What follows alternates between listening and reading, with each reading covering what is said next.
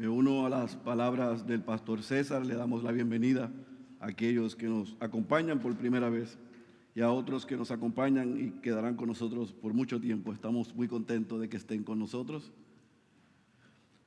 Yo quiero hacer una pregunta para comenzar este sermón. ¿Qué tienen en común? ¿Qué usted cree que tienen en común, si sabe? George Whitfield, Jonathan Edwards, John Owen, Charles Spurgeon y el doctor Martin Lloyd Jones. Algunos dirán, pastor, no sé qué tienen en común porque no los conozco. Si usted se hace y se hará miembro de esta iglesia, yo le aseguro que usted los conocerá, porque de una manera u otra haremos referencia a las vidas y a los ministerios de estos hombres. Pero estos hombres tienen algo en común.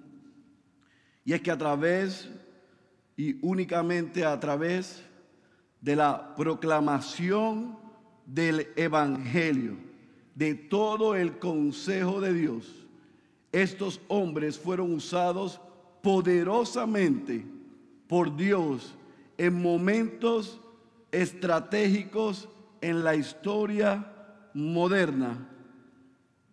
Y miles de hombres y de mujeres vinieron a los pies de Cristo con diferentes personalidades, con diferentes estilos, en diferentes momentos de la historia, donde había apatía a la palabra de Dios, donde había persecución, donde había liberalismo. Estos hombres fueron usados poderosamente por Dios y ellos expusieron con claridad, y ese era el denominador común, la claridad en la exposición del Evangelio. Al ellos ser fieles a la palabra de Dios en la predicación, Dios fue fiel en hacer solo lo que Él puede hacer, que es salvar a los perdidos. Pero hay un, una anécdota sobre uno de ellos que yo quiero compartir con ustedes y es sobre Charles Spurgeon. Cuando Charles Spurgeon tenía 15 años, 6 de enero de 1850, él se supone que se dirigía a la iglesia con su padre. Pero hubo una tormenta de nieve increíble. Spurgeon se dirigió a una capilla Allí él se sentó, era una capilla pequeña, una congregación pequeña. Pero el pastor de la iglesia, debido a la tormenta, no llegó. Así que un hombre dentro de la congregación se puso en pie, subió al púlpito, abrió la palabra de Dios en Isaías 45, versículo 22, que dice, volveos a mí y sed salvos todos los términos de la tierra, porque yo soy Dios y no hay ningún otro. El predicador leyó el texto, miró al joven de 15 años que estaba en la congregación y por espacio de 10 minutos dijo una y otra vez, joven, mira a Jesucristo. Mira, mira, mira. No tienes nada que hacer que mirar y vivir. La lectura de ese texto y la proclamación del texto con denuedo de parte de un hombre que Spurgeon dice más adelante que ni el nombre sabía que probablemente era un hombre común y corriente, pero que se subió al púlpito y confió en la palabra de Dios. Y ante el ruego que le hizo, el Espíritu Santo quitó la venda de los ojos de Spurgeon y él pudo reconocer que era un pecador Y él dice, mientras ese hombre decía, mira a Cristo, mira a Cristo, mira a Cristo para vivir, yo no podía hacer nada más que mirar a Cristo y ver mi condición de pecado, ver la nube que se disipaba de mi pecado y de mi pasada manera de vivir y correr a Dios. Así que ciertamente los hombres que le mencioné fueron predicadores famosos y proclamaron la palabra con denuedo y fueron parte de movimientos históricos como Whitfield y Edward del primer y segundo avivamiento. John Owen fue un gran predicador y sus obras como la mortificación del pecado, Dios utilizó eso para hacer a muchos entender su condición. El doctor Martin Lloyd Jones cuando predicaba era tan poderosa su predicación, la lectura del texto versículo por versículo y su explicación, que había un silencio rotundo en los lugares que él iba a predicar. Y las respuestas de cada persona que iba a escuchar a estos hombres era llanto y reconocimiento de su condición pecaminosa. Pero también tenemos a un hombre común y corriente que al igual que estos predicadores famosos, confiaron en la palabra de Dios, presentaron a Dios como el único Dios verdadero, sus atributos, atributos, a Cristo como el Salvador y al hombre como lo que es un vil pecador. Y el Espíritu Santo hizo lo que solo Él puede hacer, traer convicción de pecado. Y los hombres vinieron a arrepentimiento y a la fe. Eso que ha sucedido en la historia sucedió en Jerusalén. Y nosotros la semana pasada vimos al apóstol Pedro pararse frente a la multitud de judíos y de gentiles en el día de Pentecostés y predicar el primer sermón que se registra en el Nuevo Testamento después de la ascensión de Cristo.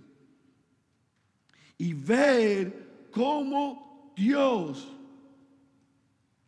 cumple lo que prometió a través de Cristo a aquellos 120. El Espíritu Santo fue derramado sobre ellos. Comenzaron a hablar en los idiomas de la gente que estaba allí, sobre las maravillas de Dios. Pero hubo un grupo de escépticos, e ignorantes que comenzaron a burlarse de lo que estaba sucediendo allí. Y vimos la semana pasada que ante la reacción de la gente, los apóstoles se pusieron en pie.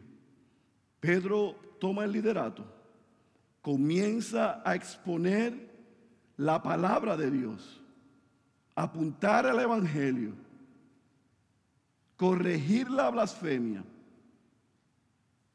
y dejarle algo claro a los allí presentes. El Evangelio es esperanza para el que ha decidido seguir a Cristo, pero es juicio para aquellos que se burlan y le dan la espalda. Pedro, al igual que estos hombres que hemos visto en la historia, predicaron con denuedo, presentando a Dios como es, a Cristo como el Salvador, señalando el pecado de los hombres. Y hoy veremos cuál fue el resultado de ese primer sermón. Y así he titulado el sermón de esta mañana, la respuesta en la vida de aquellos oyentes. Yo te pido que vayas a tu Biblia, a Hechos capítulo 2 versículo 37 al versículo 41, y veamos cuál fue la respuesta de aquellos hombres que se burlaron de lo que había sucedido. Y mientras tú buscas ahí en tu Biblia, Hechos capítulo 2, yo quiero que tú escuches cuál es mi oración mientras leemos y desempacamos este texto.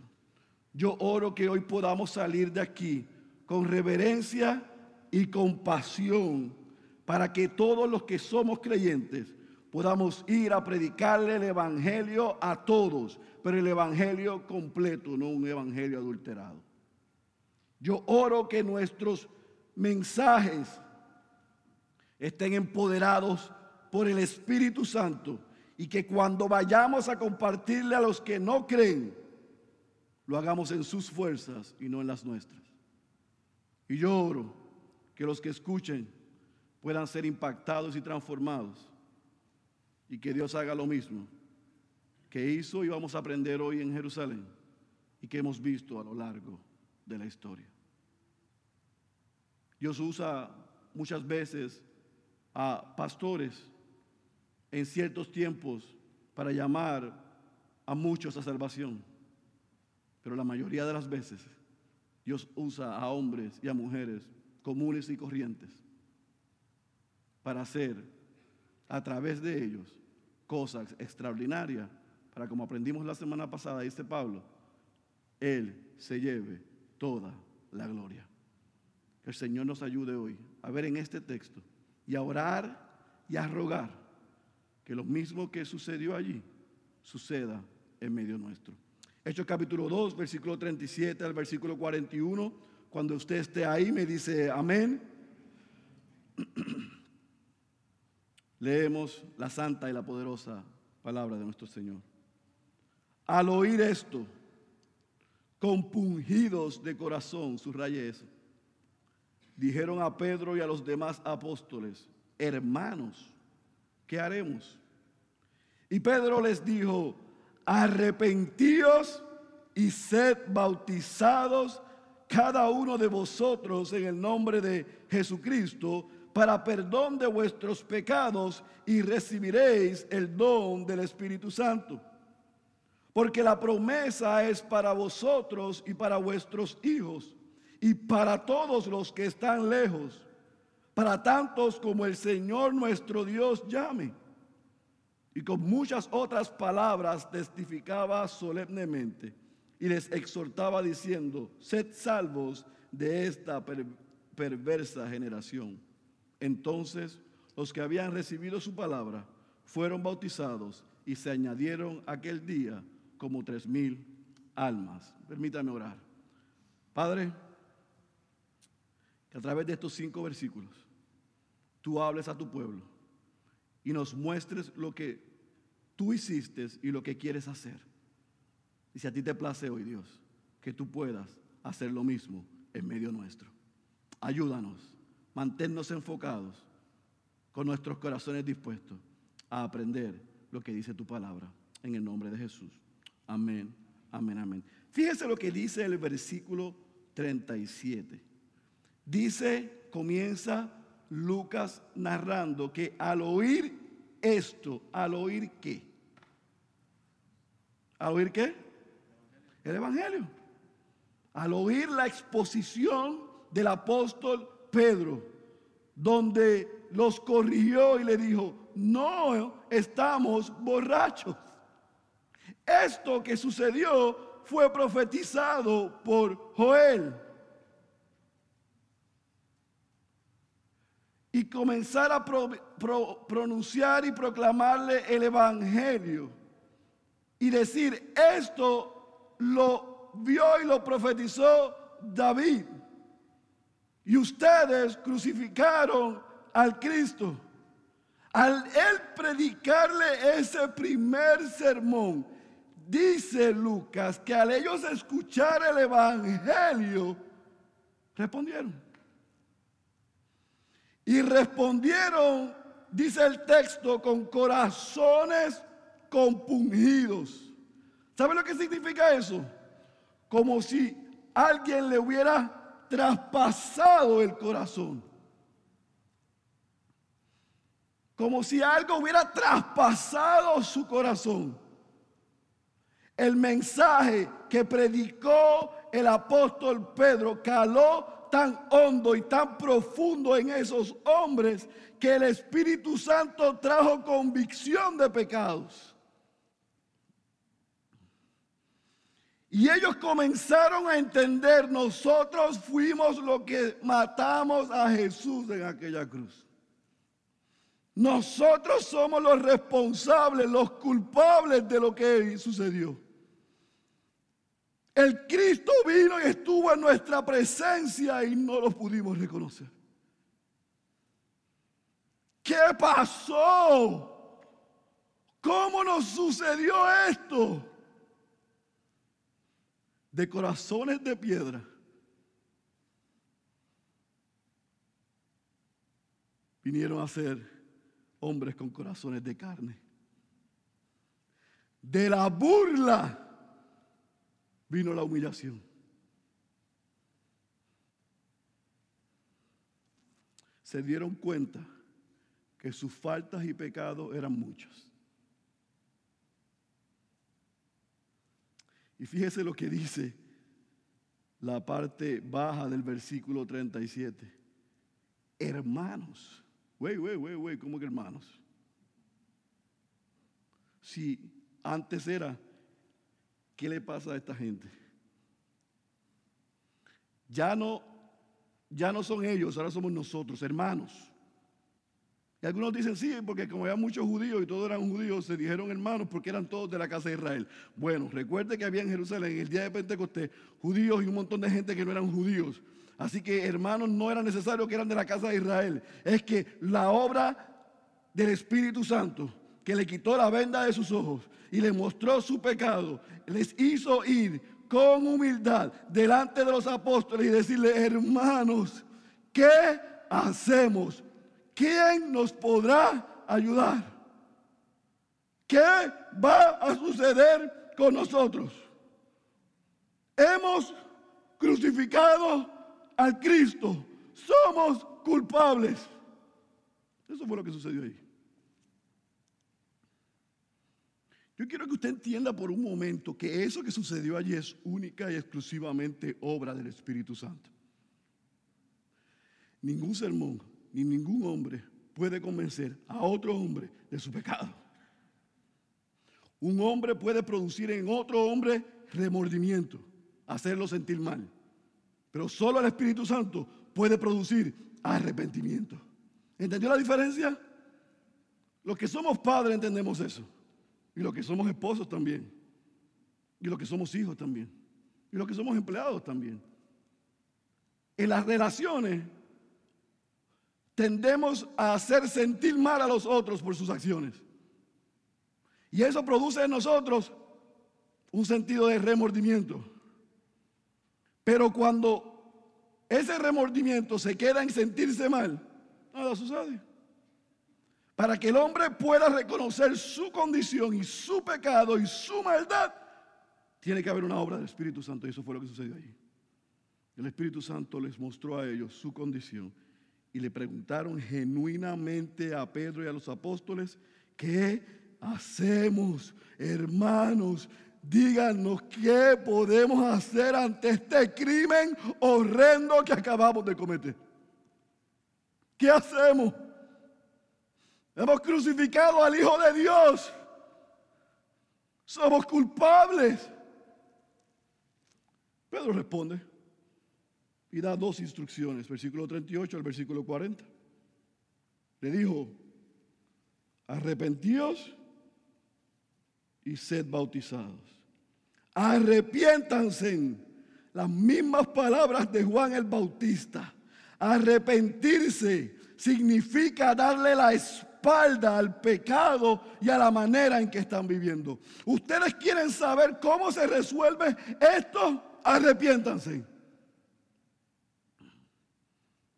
Abandonen su religiosidad. Abandonen el estilo de vida que llevan viviendo, hablando de Dios, pero lejos de Él. Y miren a Jesús y reconozcanlo como Señor, como Cristo, como el Mesías y como el Salvador. Yo quiero que usted se imagine por un momento la escena. Está el apóstol Pedro predicándole a miles allí. Hay judíos, hay gentiles, o sea, no judíos. Hay judíos que por generaciones habían seguido a esos sacerdotes, a esos fariseos, a esos escribas, a esos religiosos que los incitaron y los lideraron a odiar a Jesús y a sus seguidores. Y había un montón de romanos de otras nacionalidades que habían escuchado de la fama de Jesús y que había, lo habían crucificado y estaban allí. Ahí están esos dos grupos. Y el apóstol Pedro le dice, ustedes quieren resolver su problema, arrepiéntanse, denle la espalda a lo que ustedes creen. Denle la espalda a su cultura. Denle la espalda a su sistema religioso. Denle la espalda a su sistema político y sigan a Jesús y confiésenlo como Señor. Pero fíjense que el apóstol no lo deja ahí. No dice solamente arrepiéntanse, sino que dice que bautícense. ¿Y qué es el bautismo? El bautismo es una declaración pública de algo que ha sucedido internamente. Lo que le estaba diciendo el apóstol Pedro a ellos era, oigan bien, arrepentirse no es solamente de la boca para afuera. Arrepentirse tiene que mostrarse públicamente. Tiene que haber un testimonio de que ustedes quieren darle la espalda a su pecado, darle la espalda al mundo, darle la espalda al sistema y seguir a Cristo. Y la única manera de que el mundo va a saber eso es, el bautismo. Piense por un momento lo que iba a significar para ellos esto. Era un reto lo que Pedro estaba poniendo en la vida y en las manos de aquellos hombres. Esa gente fueron una generación que estaban bajo el juicio de Dios por haber rechazado y crucificado a su hijo. Ellos eran culpables y no podían escapar del juicio venidero. La única manera de escapar de la ira de Dios, del juicio de Dios, era arrepentirse. Pero ir a las aguas bautismales y decirle al mundo, yo de ahora en adelante le pertenezco a Jesucristo. Él es mi Señor y Él es mi Salvador. Cueste lo que me cueste. Yo no me quiero adelantar porque estamos estudiando expositivamente todo el libro de Hechos. Pero yo quiero que usted entienda que lo que sucedió allí, y cuando miles de judíos creyeron y se bautizaron, esa gente fue abandonada, rechazada y perseguida. Al ellos confesar que Jesucristo fue su Señor y Salvador, y al rechazar el judaísmo, firmaron su sentencia de muerte. Al punto. Más adelante les digo.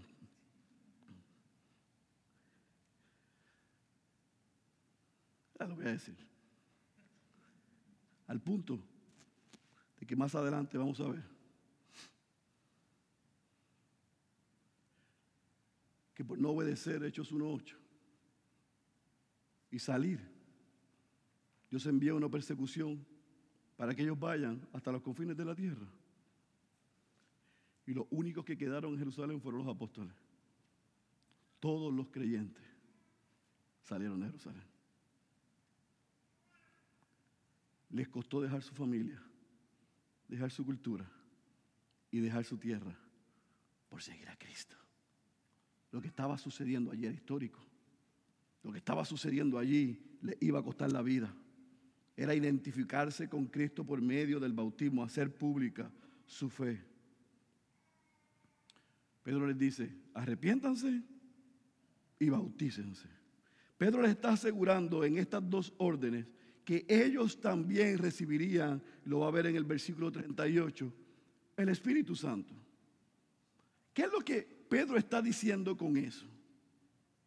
Que ellos también, al arrepentirse y creer en Cristo y bautizarse y hacer pública su fe, iban a recibir el sello del Espíritu Santo igual que los 120. En otras palabras, ya no, ustedes, ustedes estarán incluidos en estos hombres que ustedes llamaron borrachos.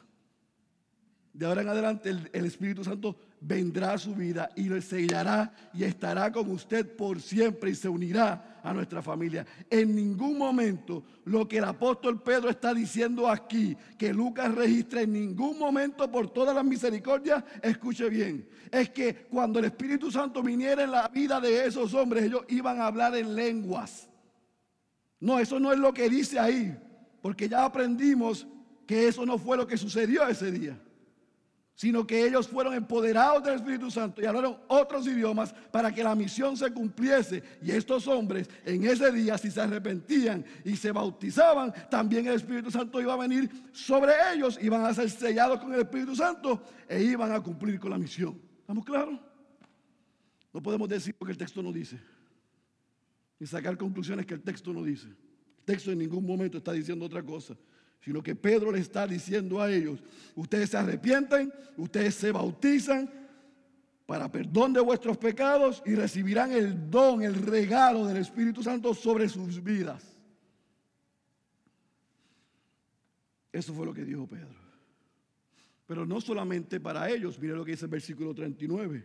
Le dice que esta promesa, o sea, lo que profetizó Joel, de que el Espíritu Santo vendría sobre ellos era esa promesa para los que estaban en Jerusalén, pero también para los que estaban fuera. Porque no todos los judíos estaban en el día de Pentecostés, ese día en Jerusalén. Así que la promesa también era para judíos que no estaban ese día allí, para las generaciones futuras también, si creían en el Señor y le confesaban como Salvador. Pero el versículo 39, parte baja, Pedro amplía hoy, no es solamente para ustedes, ni para sus hijos, ni para las generaciones futuras, ni para los judíos que no están aquí, sino también para los que están lejos. ¿Qué lejos? Los que no son judíos, los que son gentiles. Para, como dijo Joel en el capítulo 2, para que toda carne, toda nación, toda tribu y toda lengua pudiese confesar que Jesucristo es el Señor. La salvación es del Señor, se origina en Él y se le concede a quien Él quiera. A los que están cerca y a los que están lejos. A los que hablan español y a los que hablan inglés. A los que se parecen a mí y a los que no se parecen a mí. Aún está disponible para aquellos que yo creo que no la merecen. La salvación es del Señor. Y Él salva a quien Él quiera mediante la proclamación de su evangelio. Y ahí estaban incluidos, dice Pedro, los judíos y los que no eran judíos.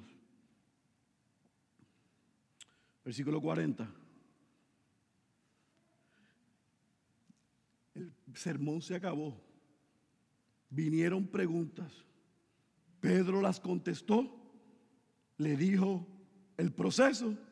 Pero el versículo 40, Lucas nos dice que Pedro continuaba y los apóstoles testificando y exhortando. Y mire cómo cierra el versículo 40, le dice, sed salvos de esta perversa generación.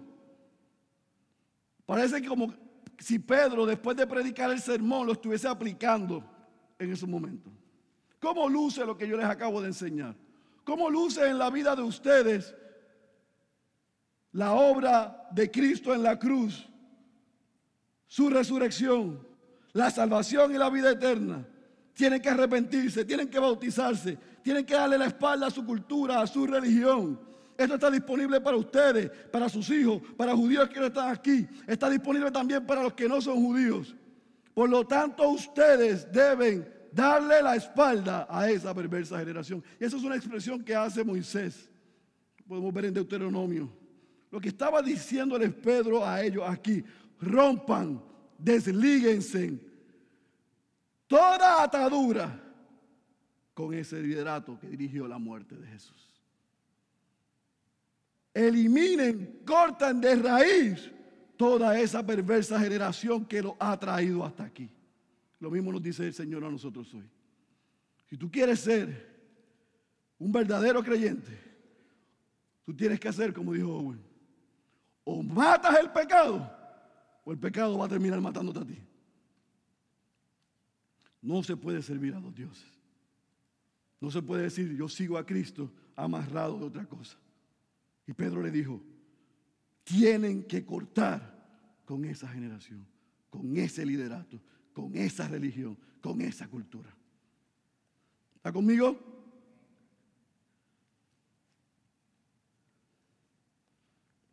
Yo quiero que imagine por un momento lo que allí sucedió. Se predica el primer sermón registrado en el Nuevo Testamento. Al oír esto, sus corazones fueron compungidos, traspasados. Preguntan qué debemos hacer. Pedro es claro, arrepiéntanse y bautícense. Al hacer esto, recibirán el Espíritu Santo, serán uno de nosotros. Esto está disponible para ustedes, para sus hijos, para las generaciones y para los que no están lejos, los que no se parecen a ustedes. Corten de raíz la relación con aquellos que lideraron y dirigieron la muerte de Cristo y les enseñaron esto. ¿Está conmigo? El versículo 41 nos dice qué pasó entonces. Yo quiero leerlo textualmente porque es importante. Hay una palabra aquí o una expresión aquí que muchas veces sale o pasa desapercibida. Dice, entonces, los que habían recibido su palabra fueron bautizados y se añadieron aquel día como tres mil almas. Usted puede notar lo que yo veo rápido en el texto. Dice que los que habían que recibido, en otras palabras, usted me corrige, había gente allí que parece que que no recibieron. Uno de los consejos que yo le doy a los pastores más jóvenes que yo, porque yo soy un jovencito también, pero los más jovencitos que yo, cuando están empezando el ministerio, es prediquen la palabra. Sean fieles a compartir la palabra. Y los resultados, déjenlo en las manos del Señor. No todo el que se sienta en esta silla se va a quedar. No todo el impío, el no creyente que entre, se va a salvar. Mi deseo es que se queden, que los salve el Señor y que sean transformados. Pero yo no puedo salvar ni transformarle a él ni a un mosquito. Así que mi trabajo es que predicar el Evangelio. El trabajo de Pedro fue presentar el Evangelio, llamarlos al arrepentimiento y aún allí dice que los que recibieron, los que creyeron, fueron bautizados. Y ese día fueron bautizados y creyeron como tres mil personas. ¿Usted se imagina eso? Aquí hay como 120 personas ahora mismo. Imagínense que yo termine este sermón y viese aquí 5 mil, 6 mil, 7 mil personas allá atrás y que de 120 que sea esta congregación hoy, en par de horas, seamos 3.120. ¿Tú se imaginas eso? ¿Cuántos pastores iban a necesitar para dirigir a esa gente? Pues eso lo va a ver más adelante porque en Hechos 6 comienza a verse los problemas y las situaciones de una congregación tan grande. Pero la mesa está servida. Será el inicio de la iglesia. ¿Cómo? Mediante la proclamación del Evangelio. Se lo dije la semana pasada, se lo voy a volver a repetir. La iglesia, la primera iglesia, nace única y exclusivamente mediante la proclamación del Evangelio. Pedro no citó una reunión para hacer un comité de púlpito para escoger el pastor, no hizo una reunión para escoger diáconos, no hizo una reunión para ver quién iba a dirigir los niños, no hizo una reunión para ver quién iba a dirigir los jóvenes, quién iba a cantar los himnos y los salmos. No, la iglesia nace única y exclusivamente y se mantiene por la proclamación de la palabra de Dios. Eso es lo que necesita el creyente y lo que necesita el no creyente. Y es lo que necesita la iglesia. Ay, pastor, pero es que si uno tiene ministerio para niños, yo no quiero ir a esa iglesia. Bueno, pues está bien, no hay ningún problema. Nosotros creemos que todos los componentes de la iglesia necesitan lo mismo, la palabra de Dios. Busca una iglesia que predique la palabra de Dios, porque la primera iglesia nace y es el resultado de la proclamación de la palabra de Dios y el Evangelio. Eso produjo, el Espíritu Santo produjo convicción de pecados en aquellos hombres y aquellos hombres respondieron y aquellas mujeres respondieron, se identificaron con Cristo y pasaron a ser parte del equipo, parte de la iglesia. ¿Qué cosas nosotros podemos aprender de lo que sucedió allí y de lo que ha sucedido a lo largo de la historia como vimos al inicio. Bueno, yo tengo varias cosas que yo quiero compartir con ustedes porque yo no quiero que usted pierda el hilo de lo que estamos viendo y lo que está sucediendo aquí. Esta cosa maravillosa llamada la conversión y el bautismo de tres mil personas vino como consecuencia del sermón de Pedro. Y eso es lo que yo quiero que usted observe. Número uno, como iglesia y como cristianos debemos predicar, enseñar la palabra. Déjeme ver si usted puede entender esto, porque yo creo que yo le quiero, yo quiero ayudarle a usted que usted pueda medirnos a nosotros como iglesia y que pueda medir a cualquier iglesia, a cualquier predicador. Escuche bien lo que yo voy a decir, porque esto es importante, porque es la vara con la que yo quiero que ustedes nos midan a nosotros, porque es lo que dice la Biblia.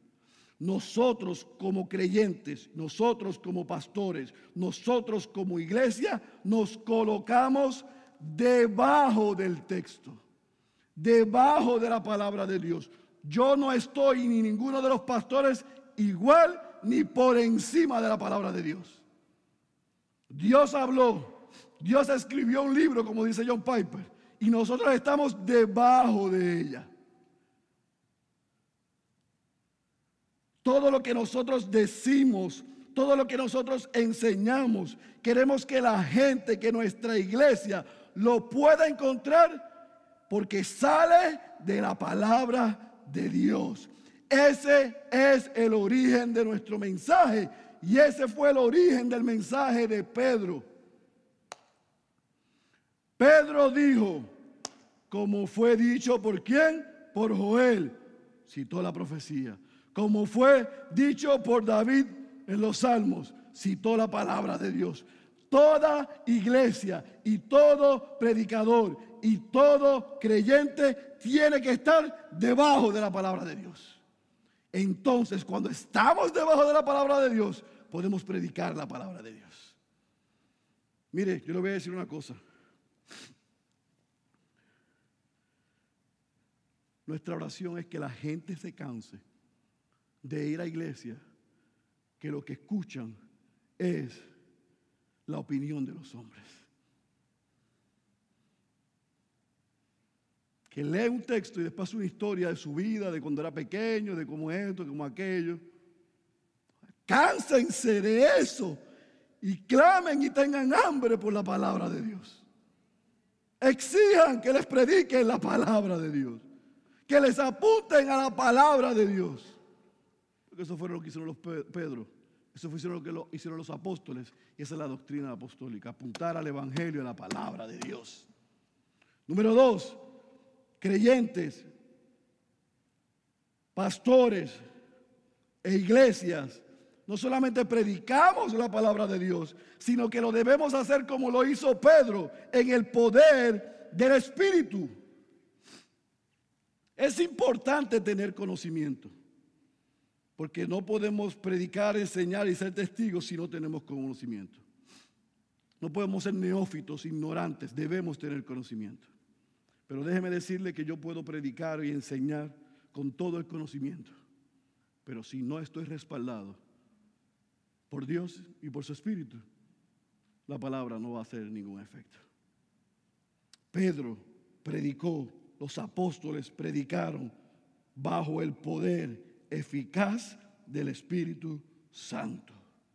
Cuando usted vaya a compartir la palabra con alguien, ore para que usted descanse en la fuerza más poderosa del universo y que el Espíritu Santo pueda convencer de pecado al que no lo es y traer consuelo, aliento y esperanza al que lo es. Eso es obra de Dios, para la gloria de Dios y nosotros debemos pedir que el Señor nos ayude igual. Número tres, cuando prediquemos y cuando enseñemos y siga el modelo de Pedro, nunca asumamos que los que escuchan son creyentes. Yo imagino a Pedro diciendo, e-, este mensaje es única y exclusivamente para aquellos que se burlaron. Allí estaban los 120, allí estaban los miles de inconversos, y había un montón de gente que Pedro no sabía quién era, y a todos él le predicó qué? Lo mismo. Y a todos los llamó arrepentimiento. Y a todos los llamó los bautismos porque había gente que él sabía que a todas luces eran unos ignorantes, que eran unos contumaces y que eran unos hijos de Satanás, pero habían otros con apariencia de piedad y que hablaban cristianes y que vestían cristianes, pero tan pronto fueron confrontados con el Evangelio, dijeron también, ¿qué hacemos? Hay un gran evangelista llamado Paul Washer, que habla español, porque fue misionero en el Perú. Y es un hombre que Dios ha usado en los últimos 20, 25 años. Y en esta era de redes sociales, predicó un mensaje a la juventud, a unos jóvenes como los que tenemos aquí.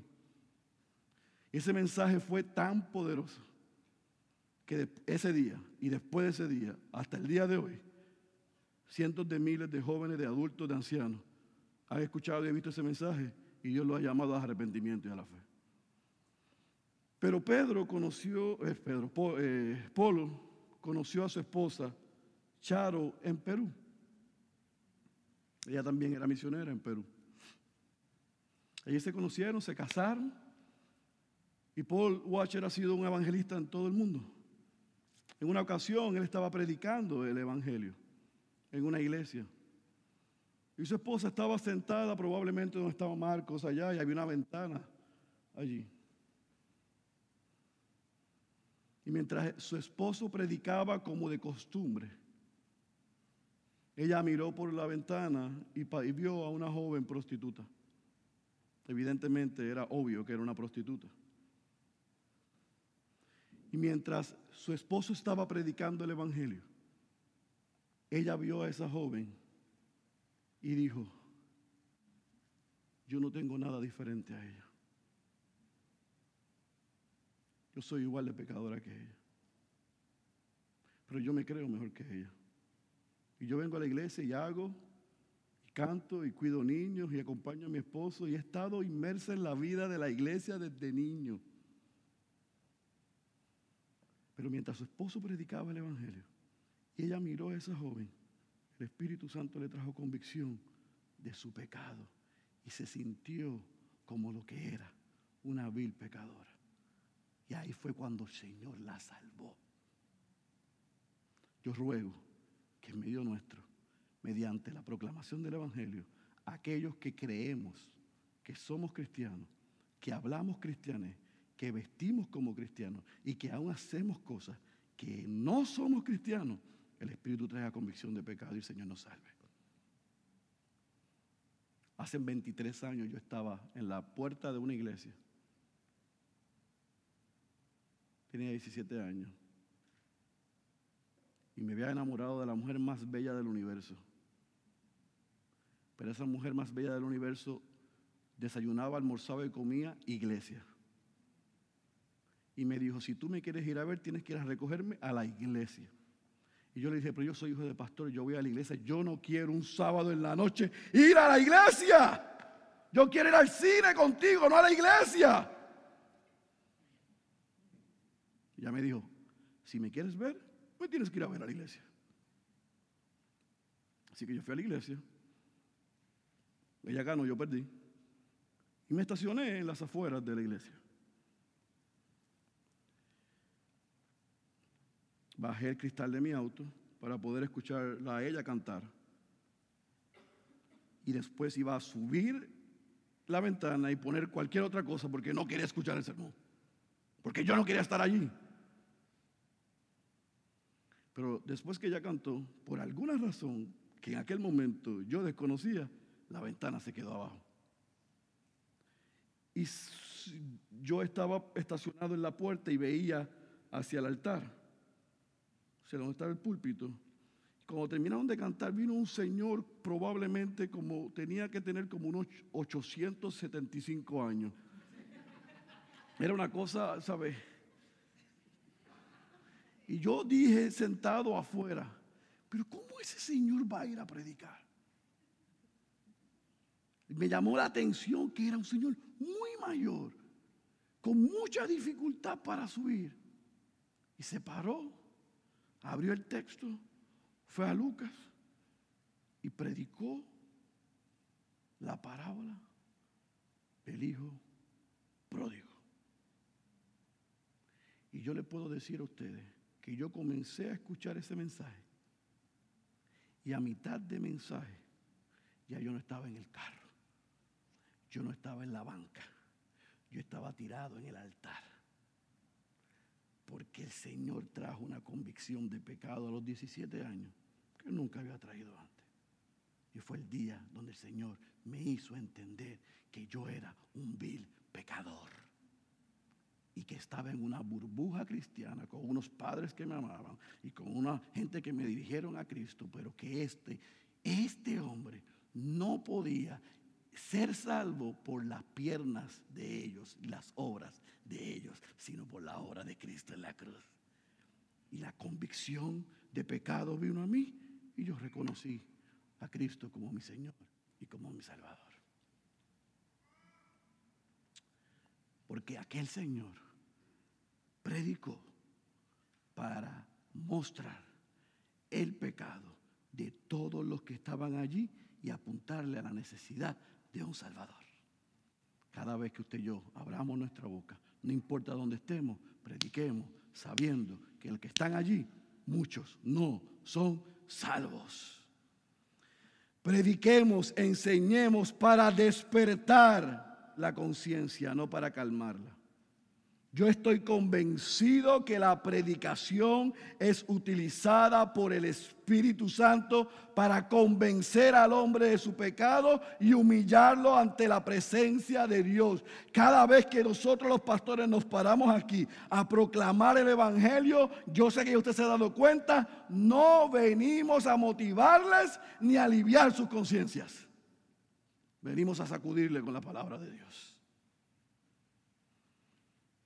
confiando que Dios en su misericordia y a través de su espíritu despertará su conciencia. Y como dijo Jesús en Juan 16:8, le convencerá de pecado, de justicia y de juicio. Prediquemos para despertar la conciencia, no para calmarla. Y por último, como iglesias, como pastores y como creyentes, prediquemos para ser a Cristo conocido, no a nosotros. A través del libro de los Hechos, del libro de Hechos, usted va a ver una y otra vez en los sermones que están aquí registrados que los predicadores predicaron para dar a conocer a Cristo, no a ellos, no a su nombre, no a su gloria, sino a la gloria de Dios. Descansemos y nos escondamos, por favor, en la obra de Cristo, no en la nuestra. Pedro predicó aquel día para que Cristo fuese exaltado. Es más, en esta narrativa, usted va a ver que Pedro se desaparece. Lucas, inspirado por Dios, registrando esta narrativa, nos muestra a nosotros que Pedro se desaparece y se esconde y pasa a un segundo plano.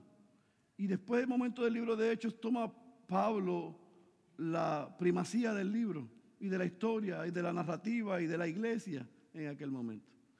Hay un hombre que la mayoría de los creyentes no conocen y se llama Bernabé. Entrenó, capacitó a Pablo. Y cuando Pablo estaba listo para hacer lo que Cristo había dicho que iba a hacer, sin ningún problema. Párate, Pedrito, ven acá. Sin ningún problema. Sin ningún inconveniente. Él estaba, dice el texto, Bernabé y Saulo. Bernabé y Saulo. Bernabé y Saulo. Bernabé y Saulo. Bernabé invirtiéndose en Saulo. Bernabé depositando todo lo que sabía en Saulo. Bernabé sacando tiempo y, mostrándole a Cristo a Pablo, señalando a Pablo, corrigiendo a Pablo, educando a Pablo, preparando a Pablo. Y en el capítulo 14, y capítulo 15, y capítulo 16 de Hechos, comenzamos a ver que de Bernabé y Saulo, entonces vemos a Saulo y a Bernabé. Yo no veo a Bernabé diciendo, pero ¿por qué no, oye Lucas, ¿por qué no registraste mi nombre primero? Yo soy el maestro y el del discípulo. Yo me invierto para que Dios haga en ti lo que Él ha dicho que vaya determinado a hacer para que Él sea predicado, para que Dios sea glorificado, para que Cristo exaltado, los creyentes edificados y los no creyentes salvos. Y yo estoy bien estando detrás de ti. Sigue por aquí. Cuidado allá. Cuidado con aquella. Cuidado con aquel. Eh, mira para allá. Levanta la cabeza. Coge ánimo. Sin problema. Siéntate. Sin problema. ¿Por qué? Porque el fin del creyente, el fin del cristiano, el fin del predicador y el fin de la iglesia, de la iglesia es dar a conocer el nombre de Cristo, no el de nosotros. Hechos nos muestra en el capítulo 11 una iglesia en Antioquía que se forma, que nace y que se establece y los nombres de aquellos cristianos no están registrados. Porque a Dios le plació no darle una portada, pero están en el libro de la fama celestial. No a nosotros, Señor, no a nosotros, sino a tu nombre sea dada la gloria. Pedro predicó para que Cristo fuese conocido. Ya él estaba cansado de hablar y tratar de robarse el show. Él sabía que su llamado era proclamar a Cristo y a este crucificado y resucitado. Quiera Dios hacer lo mismo, Iglesia Bautista, Ciudad de Dios. Quiero concluir recordando lo que produjo la respuesta a esta multitud. Lo que sucedió en Jerusalén, lo que sucedió en el primer y el segundo avivamiento, y lo que ha sucedido en la historia, y lo que puede suceder aquí en Puerto Rico y cualquier otro lugar, se debe única y exclusivamente al poder de Dios. Es producido por Dios. Nuestra responsabilidad es predicar lo mismo. No hay nada nuevo, no hay revelación nueva. No tengo ninguna palabra de Dios fresca que darte. No me levanté hoy y cuando venía de camino el Señor me cambió el sermón. No, eso no lo vas a encontrar aquí. Porque ya lo que Dios quiere que su pueblo aprenda, ya lo dijo. Y nosotros vamos a apuntar a este libro, a su palabra, para que podamos entender qué es lo que quiere que aprendamos. Ahora, aquel, aquella multitud escuchó y respondió. Cuando Whitfield o Edward predicaron, la multitud respondió. Cuando Spurgeon fue a predicar y en su iglesia la gente respondió. La pregunta es si tú y yo vamos a responder. Porque el mismo evangelio que se predicó en Jerusalén es el mismo evangelio que hemos presentado hoy. El Dios santo, tres veces santo, creador, creó al hombre para estar en relación con él. Pero el hombre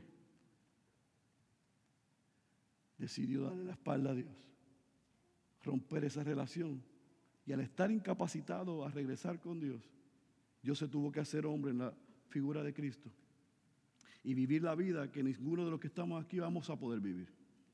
Y recibió la muerte que todos merecíamos. El inocente se hizo culpable para que los culpables fuéramos declarados inocentes. Por ese bendito y glorioso intercambio, hoy tú y yo, si estamos en Cristo, podemos acercarnos confiadamente al trono de la gracia porque Él es el intercesor de nosotros. Y si tú eres creyente, si tú eres cristiano, mi llamado en este mensaje es que tú salgas y vivas en misión. Comparte el Evangelio con todos y en todo momento. Déjale saber a la gente que son pecadores y que necesitan un Salvador.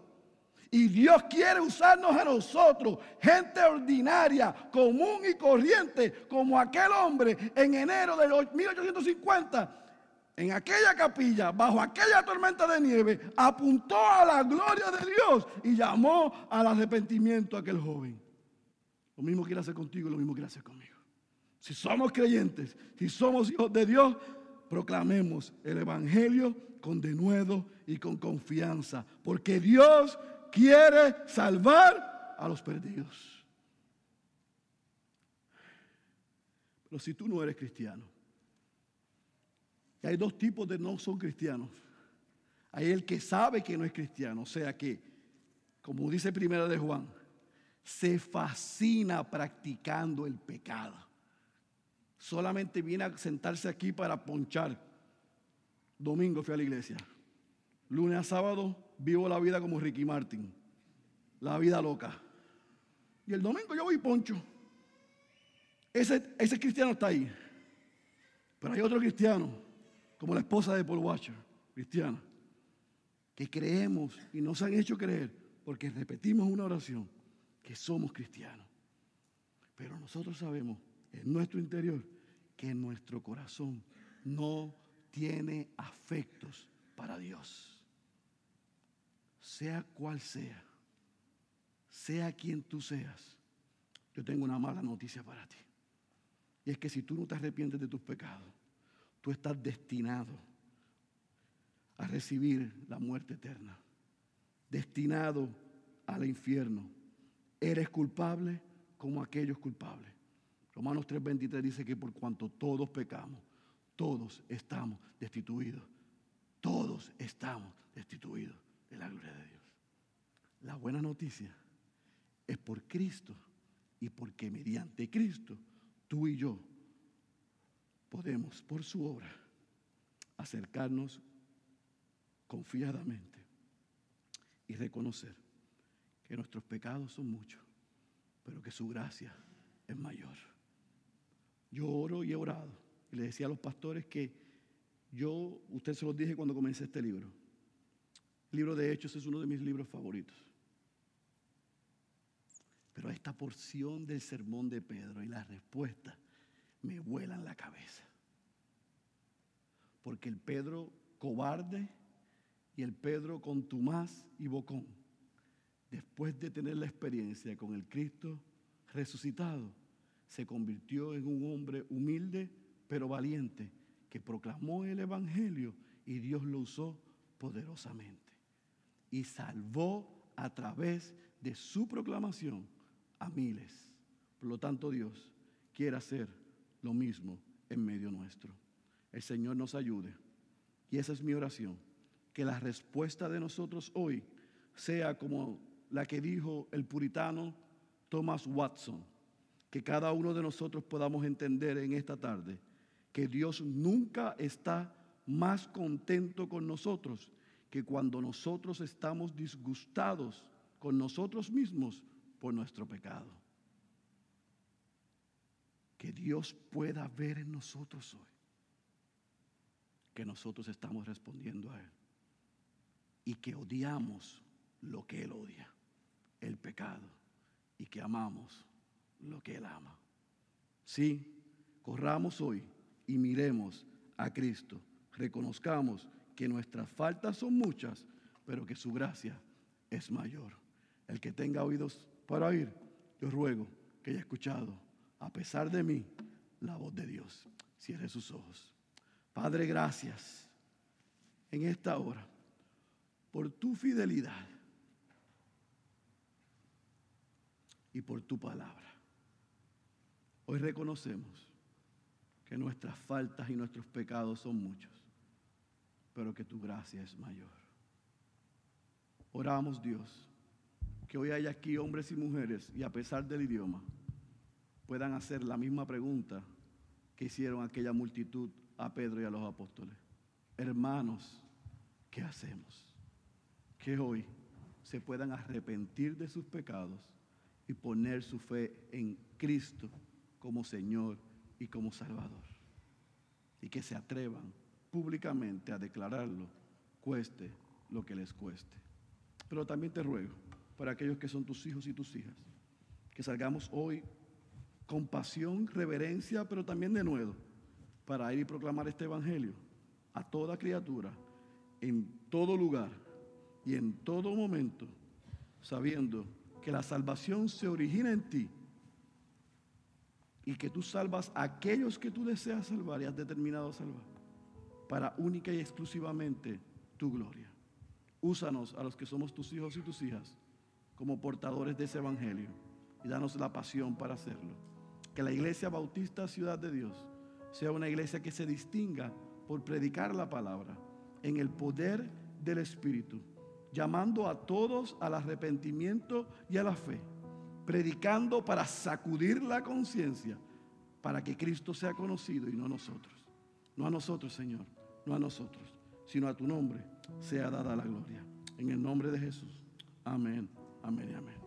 Amén. Estemos en pie y respondamos en canción.